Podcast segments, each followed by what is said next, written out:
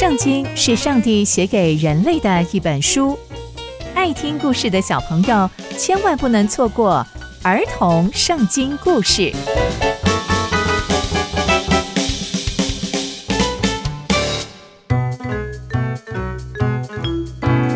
各位亲爱的大朋友、小朋友们，大家好，我是佩珊姐姐。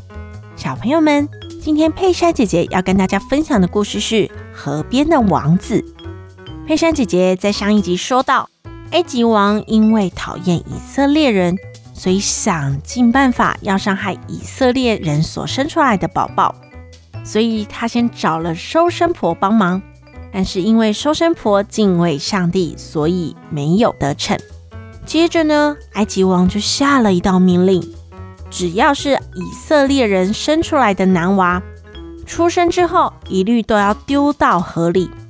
那在今天的故事里会发生什么样的事情呢？让我们一起来听下去吧。在那个以色列人被逼迫的埃及，以色列妇人怀孕生子都只能偷偷的进行，因为他们实在太害怕自己的孩子会被埃及王伤害。有一位妇人生了一个男娃。长得非常非常的俊美，于是他偷偷的把这孩子生下来之后，就又藏了三个月，不让任何人发现他生了一个男娃。但再怎么样都藏不住，因为这个孩子会哭、会饿，还会在半夜的时候发出声音。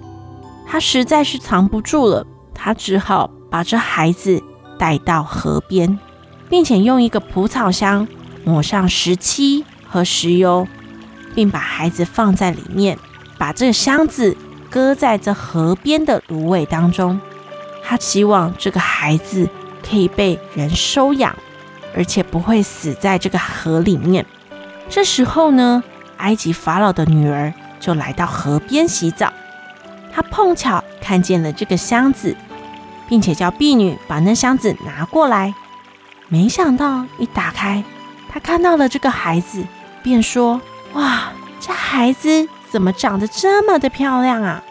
于是，这个法老的女儿，就是公主，就可怜了这个孩子，并且说：“这应该是以色列人的孩子，不过没关系，我就收养他吧。”于是，法老的女儿就收养了这个孩子，并且把他取名叫做摩西。摩西这个名字的意思是“因我把他从水里拉出来”。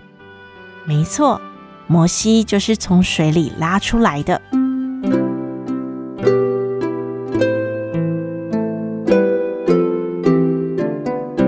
从今天的故事里，我们可以知道，摩西的身世原来是这样的崎岖：出生在埃及，而且还好有埃及法老的女儿拯救了他。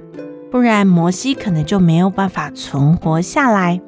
上帝仍然保守以色列人的后代，如同保护我们一样。刚刚佩珊姐姐分享的故事就在圣经里面哦。